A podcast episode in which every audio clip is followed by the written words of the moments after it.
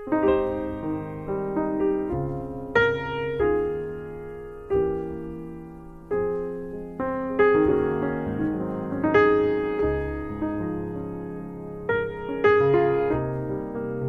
利路亚，亲爱的弟兄姊妹与慕道朋友们平安。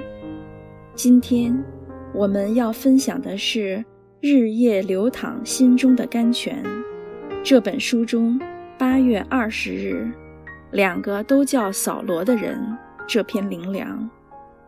本篇背诵金句：耶利米书十七章十三节，耶和华。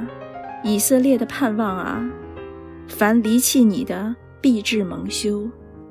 耶和华说：“离开我的，他们的名字必写在土里，因为他们离弃我这活水的泉源。”扫罗，此名有个美好的含义，就是求问神。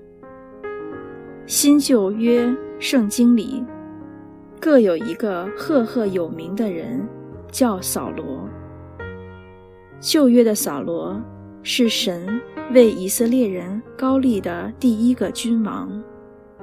新约的扫罗，则是曾经迫害基督徒，却被神改变成使徒的人。扫罗未当上国王前，还是个不错的人。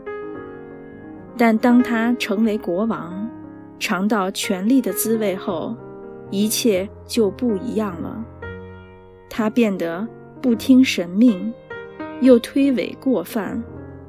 身为国王，一生思考的不是如何不负神命治理国家，而是如何追杀大卫。所以，生命之中，扫罗王。只能看着他的三个儿子惨死于非利士人手中，而自己也自刎于刀下。死后还被非利士人割下首级，剥下军装，尸身钉在非利士人的城墙上。这样的人生结局，真是令人慨叹：英雄何竟扑倒？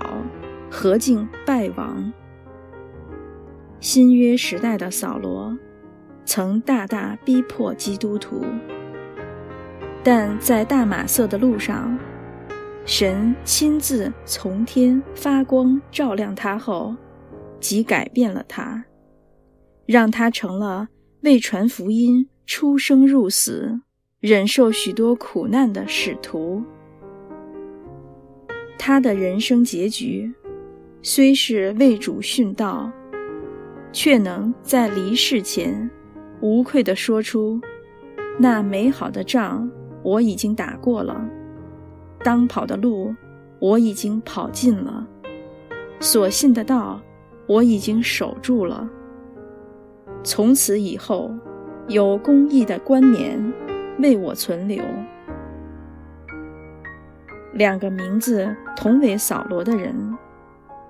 看重神的态度不同，生命的结局也不同。一个由好变坏，令人窥叹唏嘘；一个由坏变好，令人惊异佩服。扫罗王选择穿着人手所造的盔甲，不断为自己的王位征战。最后却失去王位。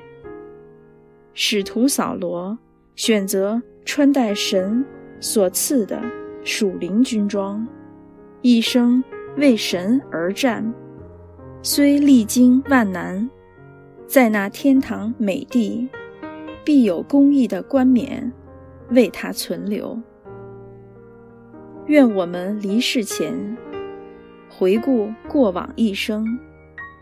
都能对得起自己名字的美好含义，让神得荣耀，让自己得永生。因为凡离弃神的，必致蒙羞。